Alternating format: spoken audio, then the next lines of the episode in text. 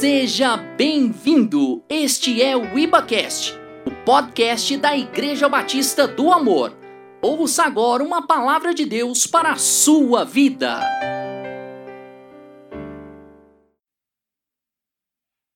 Glória a Deus, queridos.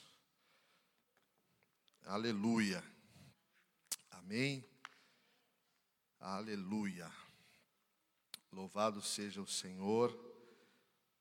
São palavras eternas, palavras poderosas, em nome de Jesus. Você que está aí na tua casa, se você puder levantar as suas mãos, você também que está aqui no prédio da IBA, levante as suas mãos no teu lugar. Pai, nós te agradecemos por esta manhã. Senhor, nós te convidamos, como o Senhor já se manifestou de forma tão poderosa nesta manhã que o Senhor possa falar aos nossos corações, meu Deus. Pai, nós nos quebrantamos diante de Ti, não tem nada a ver conosco, aquilo que somos, que fazemos, mas é o Teu amor, é a Tua graça em nós. Pai, eu me esvazio de mim mesmo, estou aqui para ser o Teu instrumento. A Tua palavra fala lá no Salmos 24: Levantai, ó portas, as vossas cabeças, levantai-vos, ó portais eternos para que entre o Rei da Glória. Quem é esse Rei da Glória? É o Senhor forte e poderoso nas batalhas. Levantai, ó portas, as vossas cabeças, levantai-vos, ó portais eternos, para que entre o Rei da Glória. Quem é esse Rei da Glória? É o Senhor dos Exércitos, Ele é o Rei da Glória. Nós te convidamos, Senhor, visita, Pai, a minha vida, o teu povo, cada filho amado, cada um que está acompanhando a transmissão, que em cada casa, em cada lar, meu Pai, nós te pedimos que os teus filhos sejam tocados, marcados pelo teu poder e pela tua unção, em nome de Jesus. Amém. Aleluia. Glória a Deus. Vamos aplaudir ao Senhor. Aleluia. Glória a Deus. Amém. Estou muito feliz de estar aqui ministrando. Eu louvo a Deus pela vida do pastor Ricardo, pela igreja, a família Iba. Deus tem usado de forma poderosa este lugar para abençoar e restaurar a minha vida e a minha família. Amém? Vocês não têm ideia o quanto nós temos sido restaurados, curados, não é? E, e realmente é a graça do Senhor. Eu creio que tudo Deus tem um propósito, a obra dele é perfeita, é maravilhosa. Amém, queridos? Glória a Deus. Nessa primeira parte, na parte da manhã, eu quero falar com vocês sobre as últimas palavras de Cristo antes da crucificação, fazendo ali um meio que uma peregrinação, saindo dos últimos seis dias antes do nosso Senhor chegar até a cruz e que, na verdade, são palavras eternas, amém? São palavras que, que marcam e falam aos nossos corações até os dias de hoje. E conversando com o pastor Ricardo, ele estava falando sobre isso, que é, uma pessoa, quando ela está prestes a morrer, as suas últimas palavras, né, que é ali um resumo, uma suma, são as palavras mais importantes que teoricamente ela tem a dizer, porque são as palavras que vai traduzir, vai representar tudo aquilo que é a sua essência, daquilo que, que ela viveu. Uma vez eu vi um, um vídeo, é, esse vídeo é de Portugal, e mostra pessoas idosas, assim, de 85, 88 anos, 90 anos, e cada um tinha que colocar uma frase que eles dariam como conselho para os mais novos. E são várias frases, e tem uns que dizem assim: é, viaje com a sua família, aproveite as férias.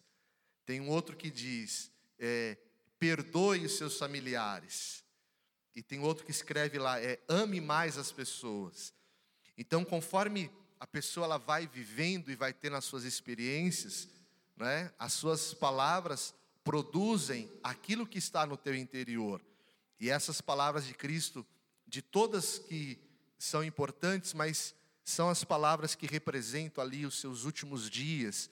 E nosso desejo é que essas palavras possam abençoar a tua vida, a tua casa, em nome de Jesus. Amém? Nós vamos começar pelo domingo, que é o primeiro dia, que é a entrada triunfal de Jesus em Jerusalém.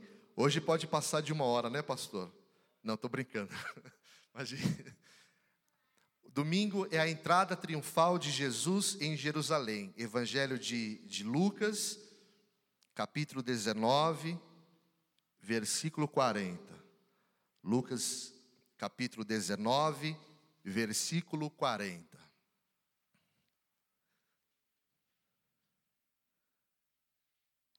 Lucas 19, versículo 40. Mas eles lhes respondeu: Asseguro-vos que, se eles calarem, diga assim: as próprias pedras clamarão. Amém? Essa entrada triunfal do nosso Senhor em Jerusalém, as pessoas estavam num momento de adoração, de louvor, eles estavam louvando a Deus é, por aquilo que o Senhor representa. Era o Messias, era o Yeshua Hamashia entrando ali em Jerusalém. Então as pessoas gritavam, elas cantavam Hosana, aquele que vem em nome do Senhor. Havia louvores, havia cânticos ali em Jerusalém por tudo que o Senhor representa. E meditando aqui nesse texto, quando nós olhamos para nós, né, nos dias de hoje, todos nós de máscara, eu mesmo estava de máscara aqui no culto, a hora que você começa a louvar, a máscara ela abafa, não é?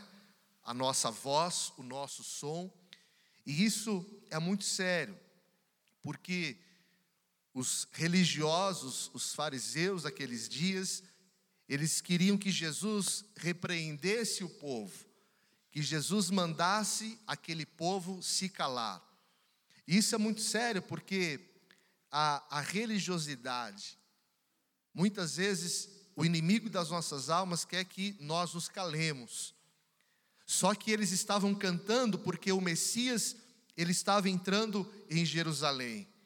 E mesmo nesses dias de pandemia, ainda que nós estejamos usando máscara, a nossa boca ela vai louvar vai glorificar o nome do Senhor. Amém? Cada um de vocês que estão aqui nessa manhã, você que está na sua casa, diga: Eu sou uma voz profética. Quem crê nisso?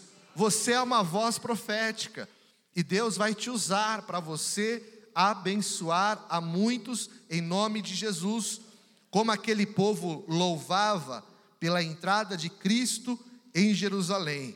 Hoje nós vamos pregar e vamos anunciar a vinda e a volta do nosso Senhor em nome de Jesus. Amém? Quem crê que o Senhor está vindo? Ele pode vir nessa manhã, não pode?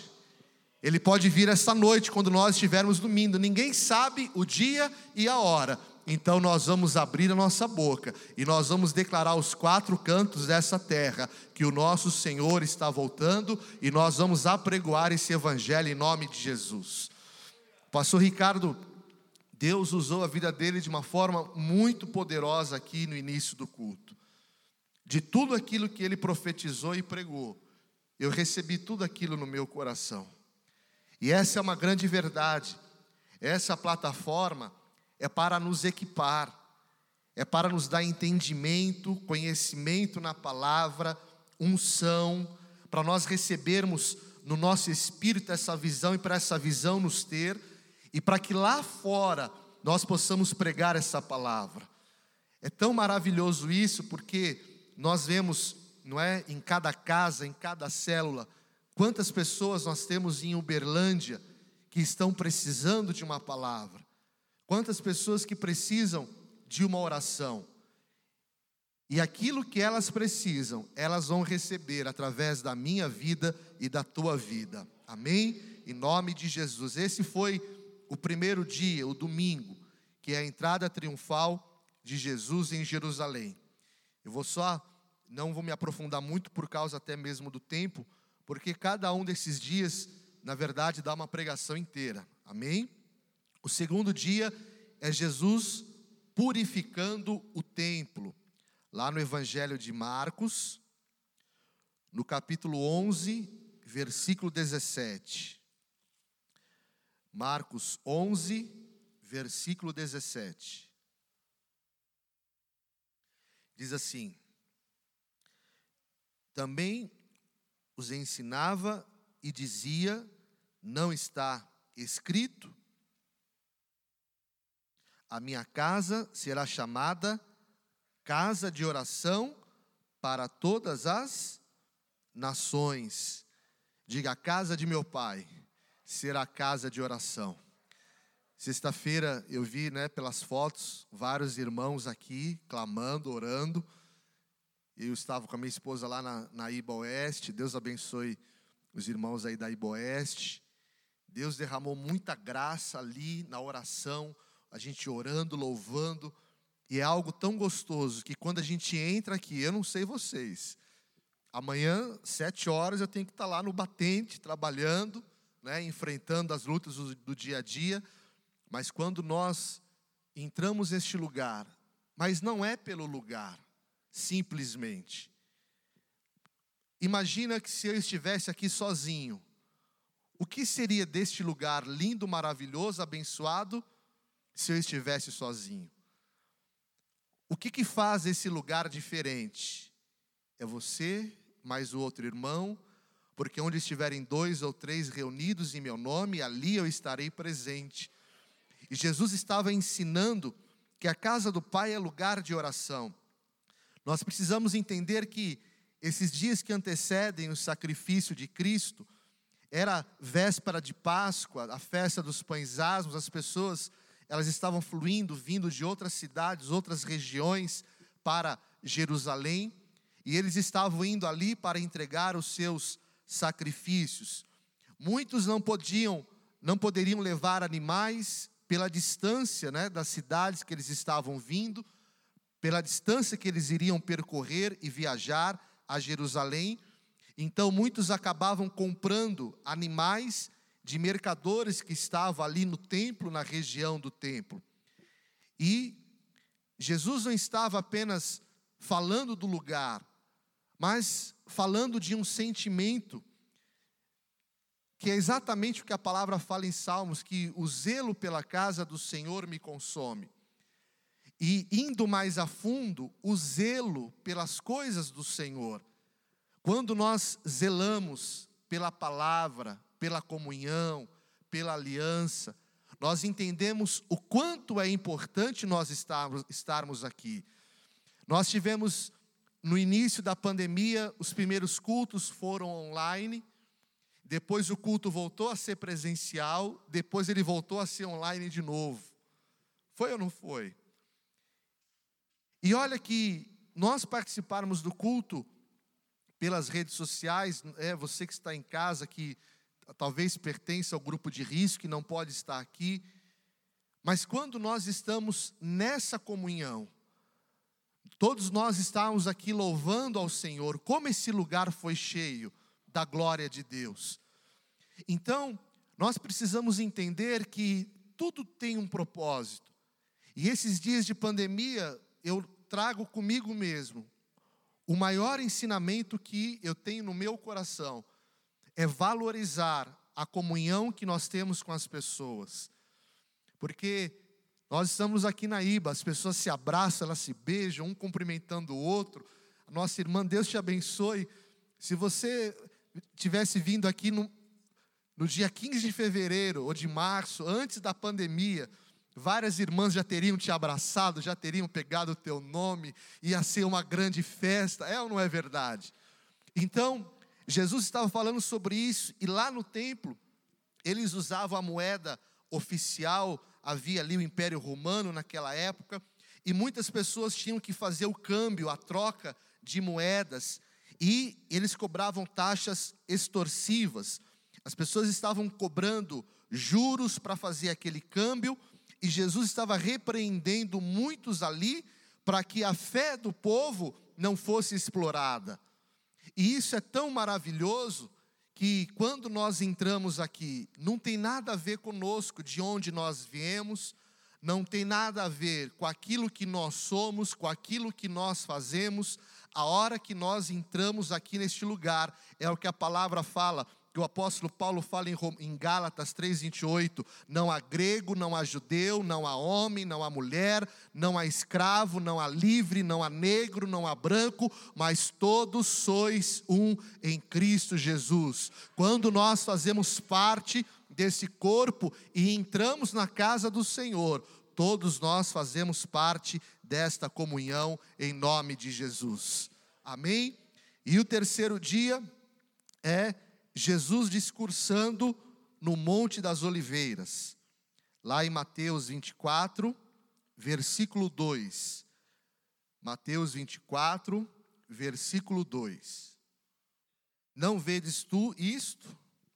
Em verdade vos digo, diga assim: que não ficará pedra sobre pedra que não seja derribada. Eu estava lendo e, e meditando sobre isso. Jesus estava ali profetizando, olhando para o templo e declarando que ele seria destruído. O templo que foi construído no Antigo Testamento, ele representava para o povo de Israel a manifestação da glória de Deus. Se você for em, em Israel, lá em Jerusalém, há uma parte do muro das lamentações e os judeus, eles ficam ali orando, eles leem a Torá, tem a parte dos homens, tem a parte das mulheres. É um dos lugares mais visitados no mundo, é o Muro das Lamentações. E para os judeus no Antigo Testamento havia muito apego em relação ao templo. O templo que foi construído por Salomão, depois, lá no Antigo Testamento, nós vemos a destruição do templo, e aí nós vamos lá para o livro de Ageu, onde a palavra fala sobre a reconstrução do templo. É tão interessante o quanto eles valorizam o templo, e se você ler depois em 2 Crônicas 7, de 2 a 3, a Bíblia vai falar que os sacerdotes, eles não podiam entrar no templo, na casa do Senhor, porque ela estava cheia da sua glória. E Israel, eles viam o fogo descendo sobre o templo e aquele lugar era cheio da glória do Senhor. Então, havia muita expectativa naquele lugar. As pessoas, elas se relacionavam com o templo, enxergando que ele era um lugar sagrado, era um lugar de sacrifício, de oração. Lá em 2 Crônicas 7, 15 a 16, a palavra vai falar que toda oração que eh, fosse feita naquele lugar, ela seria ouvida, porque os olhos do Senhor estavam ali. E quando Jesus declara que o templo seria destruído, e a história mostra que aproximadamente 70 anos depois, aquele templo ele foi destruído, Jesus estava quebrando uma concepção, um conceito dos judeus, porque eles entendiam a religião na carne, eles não conseguiam conceber no espírito, era uma mudança de, de conceito, de paradigma. E o que, que Jesus estava dizendo? Olha, esse templo não vai ficar pedra sobre pedra, porque ele vai ser destruído. Só que Jesus já estava profetizando, e a palavra vai mostrar isso, lá no livro de Atos, no capítulo 2, ao cumprir-se o dia de Pentecostes, estavam todos reunidos no mesmo lugar, de repente veio do céu um som como de um vento impetuoso, encheu toda a casa onde estavam assentados, e apareceram distribuídas entre eles línguas como de fogo, e pousou sobre cada um deles.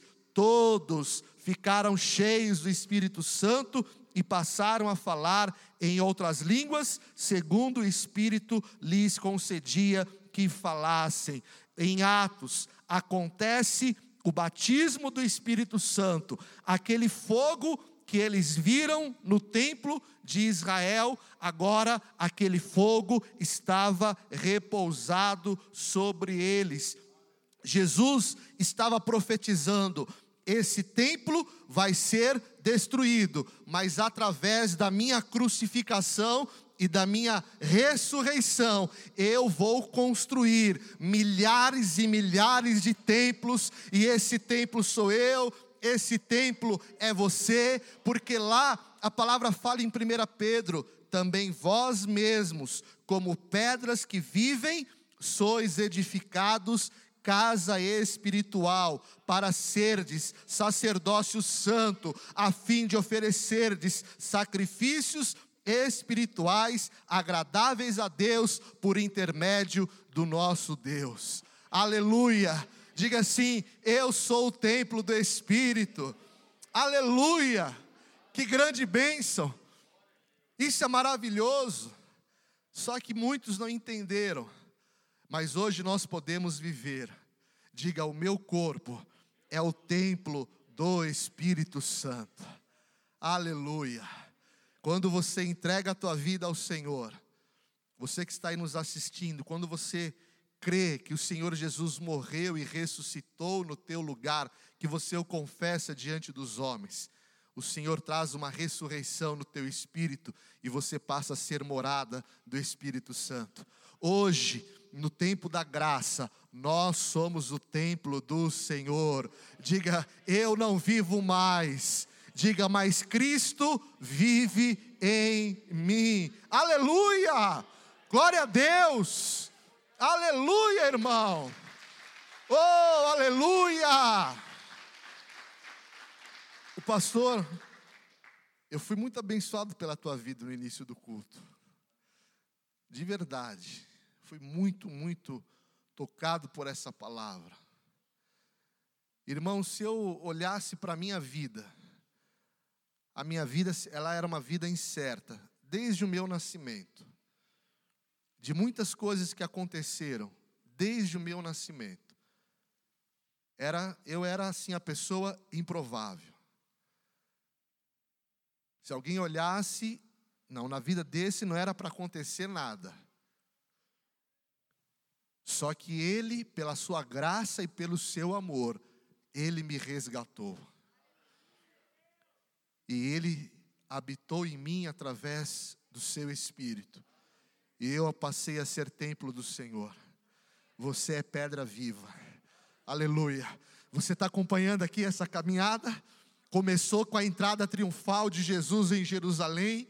E eles queriam que o povo parasse, que o povo parasse de clamar. Mas Jesus disse: se eles parassem, as pedras clamarão.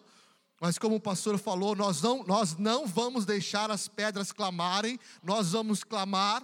Jesus ele purificou o templo e agora nós estamos entendendo que o templo que foi destruído, nós somos esse templo construídos pelo Senhor.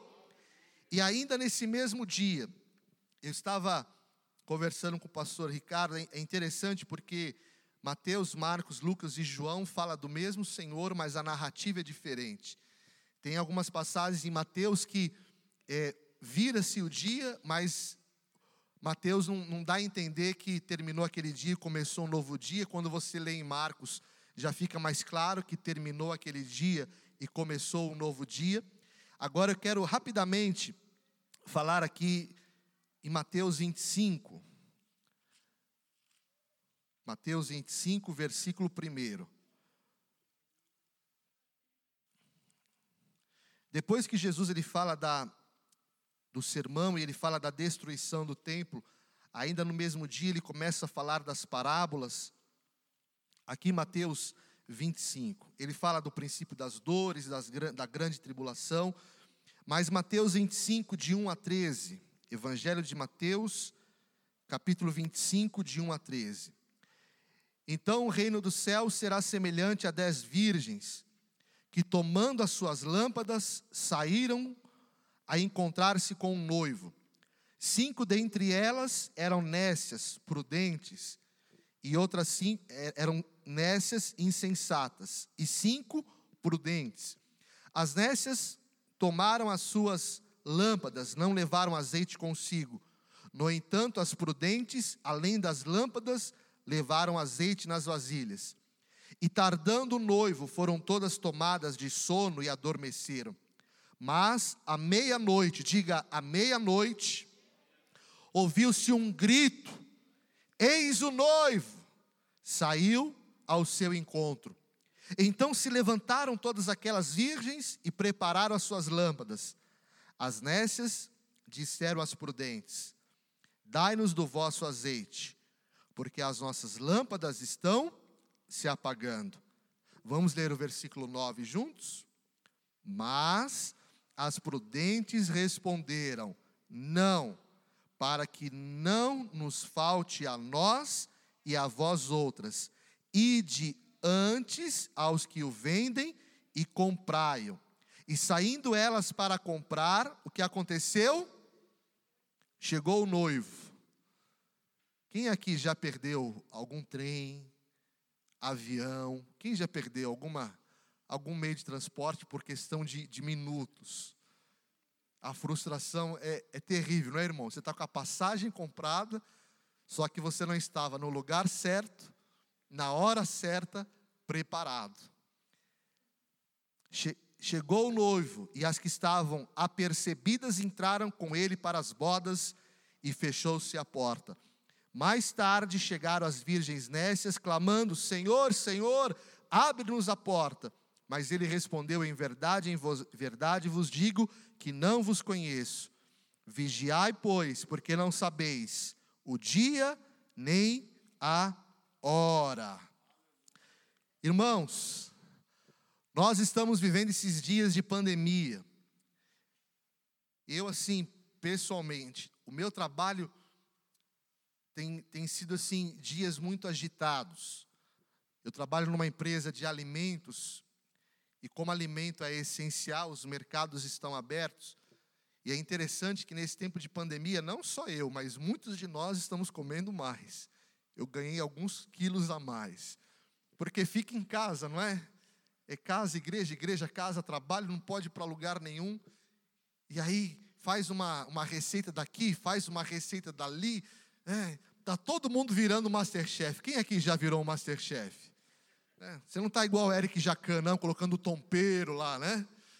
E aí todo mundo comendo mais, porque esse é um período que, sem a gente perceber, vai gerando uma ansiedade, uma preocupação, a gente vai sendo envolvido com esse momento.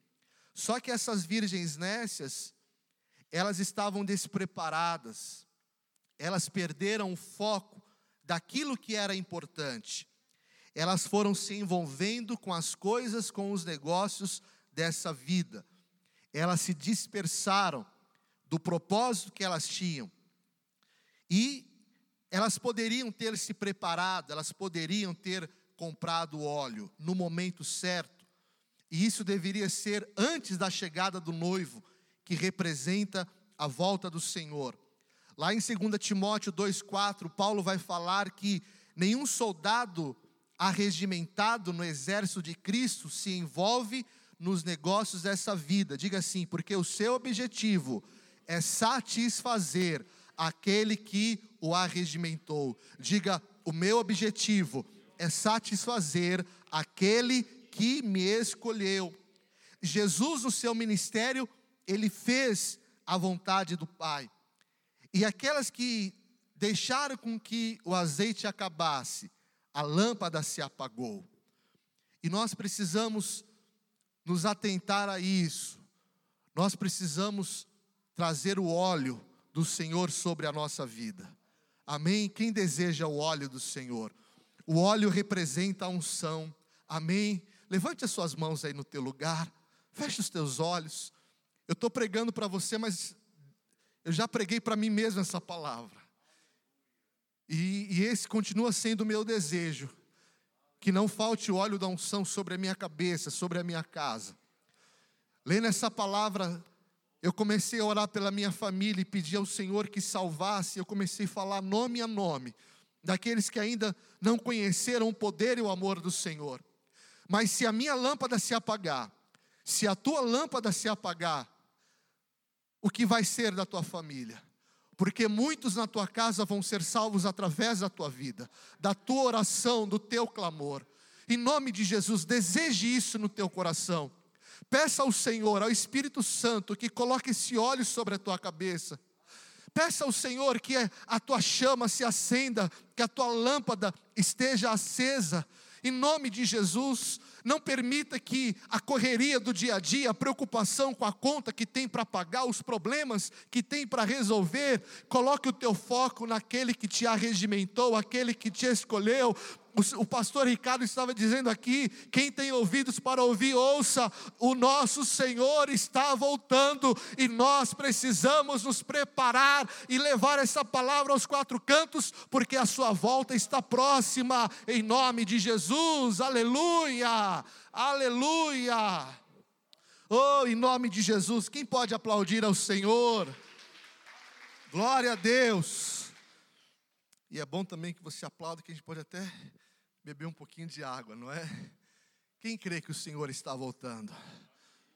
Eu quero me preparar para a volta do Senhor em nome de Jesus. Amém? Chegando no quarto dia, está acabando, irmãos. É o plano para tirar a vida de Jesus. Eu estava lendo e relendo aqui os evangelhos, e Marcos também vai falar sobre isso. A Bíblia fala que faltavam dois dias. Então, em Mateus 26, 2, diz assim: Sabei que daqui a dois dias celebrar-se-á a Páscoa, e o filho do homem será entregue para ser crucificado. É provavelmente o período que o Senhor Jesus estava ali em Betânia. E se você ler de novo comigo, diz assim: Sabeis que daqui a dois dias celebrar-se a Páscoa. O que, que Jesus está dizendo? E o filho do homem será entregue para quê? Para ser crucificado. Jesus sempre soube do seu envio, o envio que o levaria à cruz. As suas palavras profetizavam a sua morte, demonstrando que a sua vida nenhum homem poderia tirá-la. Não foi o homem que tirou a vida do nosso Senhor, mas ele foi entregue espontaneamente. É um sacrifício santo e agradável a Deus para a remissão dos nossos pecados. Lá em Filipenses 2, de 6 a 8, eu vou ler, diz assim: que, sendo em forma de Deus, não teve por usurpação ser igual a Deus, mas esvaziou-se a si mesmo, tomando a forma de servo, fazendo-se semelhante aos homens e achando na forma de homem, humilhou-se a si mesmo, sendo obediente até a morte e morte de cruz. Ele estava ali declarando e profetizando que ele seria entregue. A entrega é espontânea, a graça, o amor de alguém que se preparou e que se entregou sabendo que a sua morte traria a salvação e o resgate de muitos.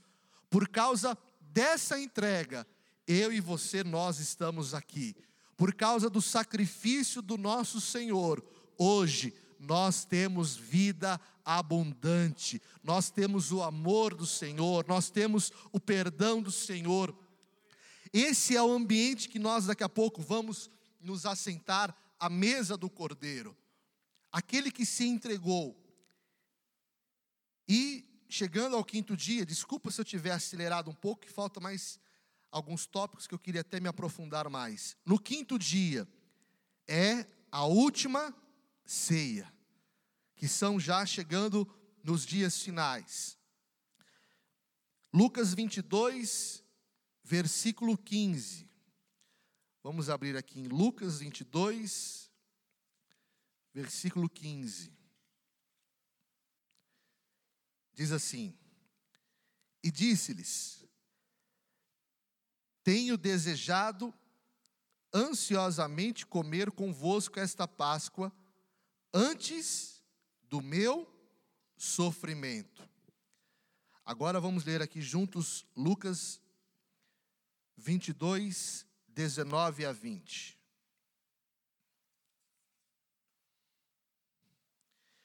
Tomando um pão, tendo dado graças, o partiu e lhes deu, dizendo: Isto é o meu corpo, oferecido por vós, fazei isto em memória de mim. Semelhantemente, depois de cear, tomou o cálice, dizendo: Este é o cálice da nova aliança no meu sangue, derramado em favor de vós. Essa é a última ceia do Senhor.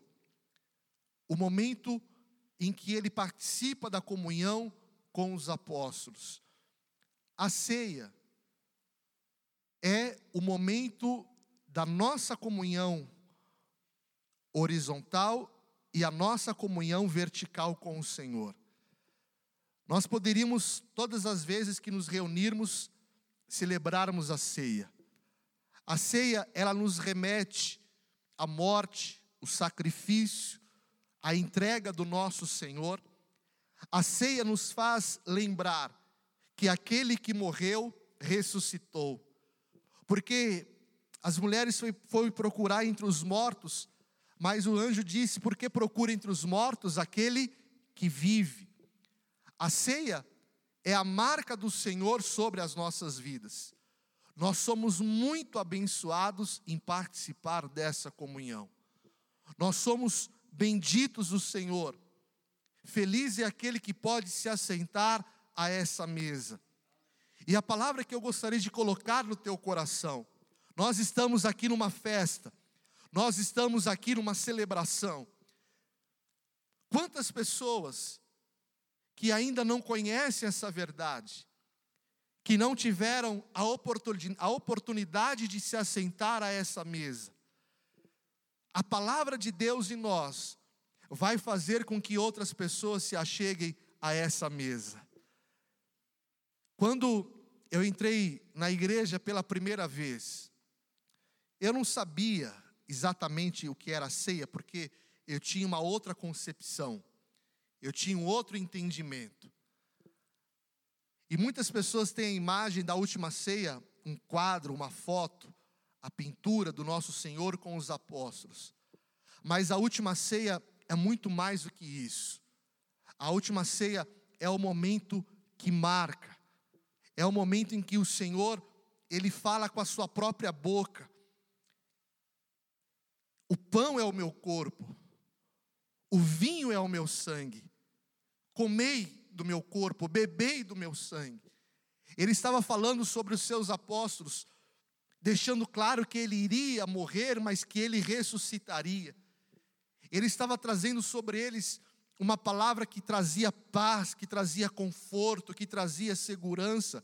E todas as vezes que nós participamos da ceia, nós estamos celebrando a volta do Senhor. E eu quero dizer nesta manhã: Maranata, vem Senhor, aleluia, amém. Ele virá dos céus, ele voltará e todos os olhos verão o Senhor voltando das nuvens. Nós estamos aqui celebrando não apenas aquilo que foi a morte, nós estamos celebrando a ressurreição do Senhor. Morte, onde está a tua vitória? Inferno, onde está o teu aguilhão? Tragada foi a morte pela vida, o meu redentor vive. Aleluia! Glória a Deus! Aleluia! E ainda no quinto dia, Jesus, ele sente grande aflição no Getsemane. Evangelho de Marcos, capítulo 14, versículo 36. Marcos 14, versículo 36. Aleluia.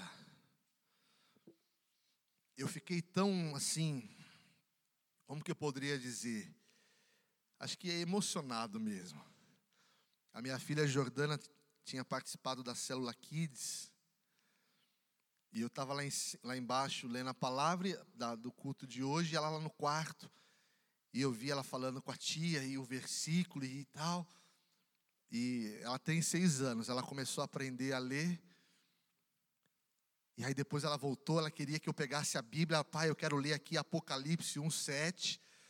Eu falei, filha, do que que foi a célula hoje, Kids? Papai, a célula foi sobre arrebatamento. Oh, aleluia! Eu demorei tantos anos para saber que o arrebatamento existe. Ela com seis anos já está lendo e falando sobre o arrebatamento. Não é? Que grande bênção. Isso é graça, irmãos. Você que tem o teu filho aqui na casa do Senhor, e se por acaso o teu filho ainda não está na casa do Senhor, fique em paz, porque fiel é aquele que começou a boa obra, e toda a tua casa, os teus amados serão salvos. Esse é o desejo do Senhor, ele morreu por isso, amém? E aqui Marcos 14, 36, é, Marcos 14, 36, e dizia: Aba, Pai, tudo te é possível. Passa de mim este cálice. Contudo, não seja o que eu quero, e sim o que tu queres. Jesus estava numa comunhão profunda com o Pai no Getsemane. A sua alma estava profundamente triste. E ele estava ali orando, e a Bíblia relata que caíam gotas como suas lágrimas eram gotas como gotas de sangue, um momento de, de sofrimento, de dor. É exatamente como o óleo, não é o azeite que é produzido da, da azeitona. No Antigo Testamento eles tinham essa prática. A azeitona ela era moída uma vez, ela era moída duas, ela era moída três vezes Getsemane é o lugar da dor, do sofrimento, em que Jesus já estava ali sendo moído por aquele sacrifício. E ele convida ali os apóstolos a orarem juntamente com ele, e por alguns momentos os apóstolos, eles começam a dormir, e Jesus fala para eles: "Olha, a carne é fraca, mas o espírito está pronto". E ali no Getsemane, o Senhor ele convida e chama os apóstolos a ter também um momento de oração, um momento de, de comunhão, de intimidade com o Senhor. E nesses dias de pandemia, nesses dias de crise que o mundo tem vivido, eu quero convidar você a nós mergulharmos nesse ambiente de oração, de entrega, de comunhão, a nós orarmos ao Senhor nessa intimidade, para que do alto nós possamos ser revestidos do poder do Espírito Santo. Amanhã, segunda-feira, nós vamos ter desafios, seja no trabalho, desafios pessoais. Como que vai ser a nossa semana? Como que vai ser a nossa segunda-feira? Aleluia que você está ouvindo essa palavra, porque a tua vida de oração vai fazer com que aquilo que nós ligarmos na terra seja ligado nos céus, Há algo muito espiritual e profundo e poderoso acontecendo nesta manhã, aqui no prédio da IBA, aí na tua casa, nós estamos em comunhão, nós estamos em concordância, e eu quero falar a você, eu concordo com a tua vitória, eu concordo com o teu milagre, que você possa orar pela minha vida, que eu possa orar pela tua vida. Eu quero te falar algo, irmãos. Sempre, sempre que eu subir no altar para ministrar, eu sempre subi com muito temor diante de Deus. E, eu, e na igreja também tinha intercessão, e eu sempre orava com as irmãs com a intercessão. Nós orávamos na igreja, a gente fazia orações de manhã, às vezes à noite. Mas algo que eu não praticava e hoje eu tenho praticado. Às vezes eu converso com um irmão aqui da igreja, um irmão ali da célula, fala: oh, irmão, eu vou pregar amanhã, ora pela minha vida. Hoje eu estava orando por um irmão, eu orei por ele e eu fui surpreendido. Porque depois que eu orei por ele, ele orou por mim e ele abençoou a minha vida. E ele foi orando, eu fui ouvindo o áudio da oração dele e eu fui recebendo no meu espírito. Porque a gente começa a entender que todos nós somos ministros de Deus. Amém? O pastor Ricardo uma vez falou sobre isso e, e eu acho que está acontecendo isso comigo. A nossa primeira conversão é a conversão a Cristo. A nossa segunda conversão é a conversão aos irmãos. E nós começamos a entender o quanto é importante nós termos esta comunhão. Se eu passar por uma guerra sozinho, eu não vou conseguir, mas se eu tiver um irmão ao meu lado ali, orando, ministrando a minha vida, me fortalecendo nesta comunhão, eu vou conseguir passar pela aflição. E eu quero falar a você, ainda que você esteja de máscara, do teu lado direito, do teu lado esquerdo, atrás de você, aí na tua frente tem um irmão, tem uma irmã, e a nossa oração em concordância vai fazer com que o Senhor nos dê a vitória em nome de Jesus. Amém? E eu comecei a ter esse coração humilde. E eu peço sim para as pessoas: olha, ora por mim, ora por mim por essa situação. Nós não somos super-homens. O nosso Senhor estava ali no Getsemane sofrendo. Era um sofrimento profundo. Ele falou: Pai, tudo te é possível, passa de mim este cálice, contudo não seja o que eu quero, e que seja feita a tua vontade. E ele convidou os apóstolos a orar ali com ele. E eu quero te convidar a nós orarmos uns pelos outros, a nós orarmos pelas nossas células. Como é importante quando nós oramos uns pelos outros, cobrir as pessoas em oração, em amor, em aliança. Eu queria te convidar a você ficar em pé no teu lugar. Aleluia. Esse foi o quinto dia. O sexto dia, Jesus, ele é crucificado. E lá em João 19, 30, ele disse: Pai, está consumado. Aleluia. A segunda parte é a noite com o pastor Ricardo. Levante as suas mãos no teu lugar. Está consumado. Na cruz do Calvário está consumado. A morte e a ressurreição do Senhor. Receba essa graça sobre a tua vida, querido.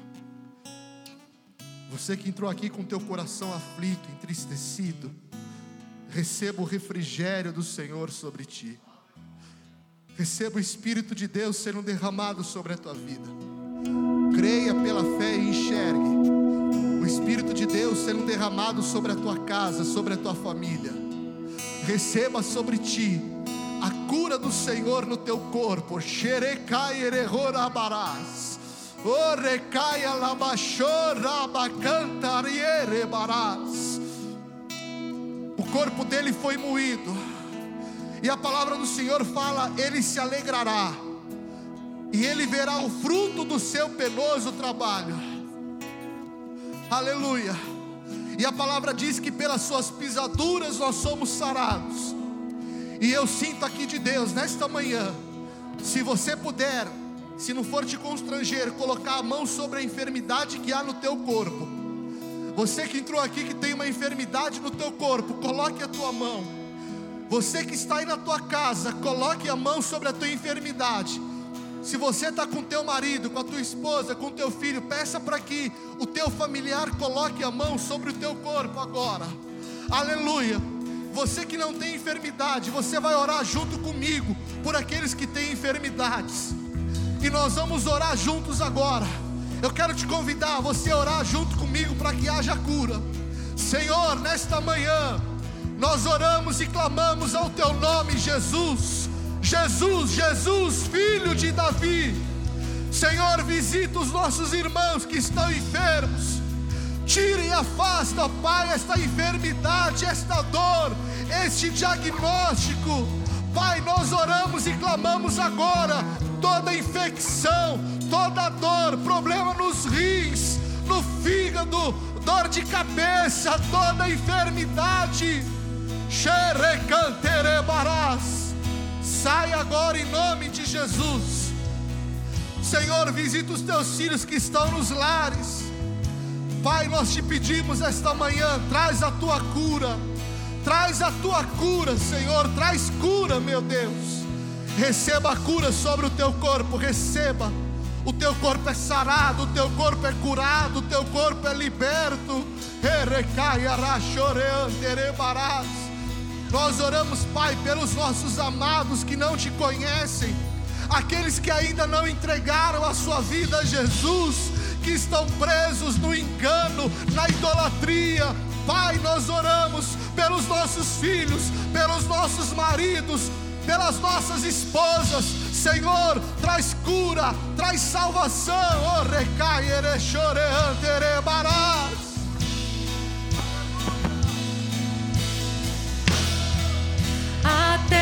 Estremeceu, sepulcro se